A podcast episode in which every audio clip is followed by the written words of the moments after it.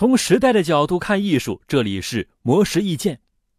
据统计，在二零零三到二零一六年期间，中国艺术品市场的销售额已经增加了三十倍，其中企业藏家购买力就占据了整个艺术市场的百分之六十以上。尽管数量如此庞大，但这种消费却是大企业才有的特权。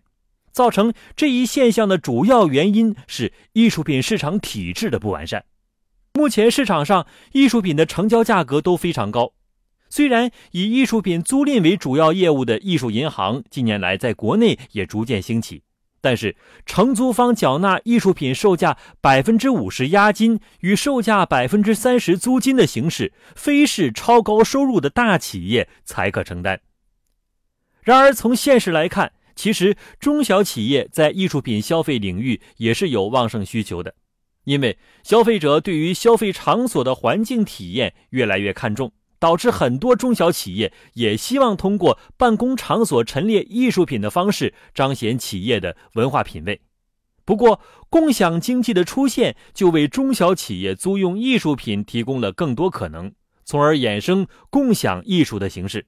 具有共享艺术功能的平台一般提供高质量的名作复刻品，并且统一价格标准。便于企业进行选择，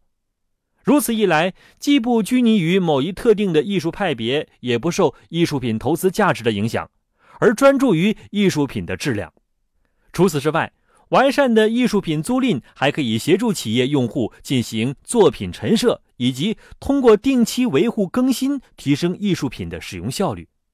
可以预见，当越来越多的企业选择艺术品租赁的时候，普通大众接触高端艺术品的渠道也会越来越多，这将让更多人接受到艺术普及教育，同时也将促进企业的成长和艺术市场的繁荣。以上内容由模式意见整理，希望能对您有所启发。模式意见每晚九点准时更新。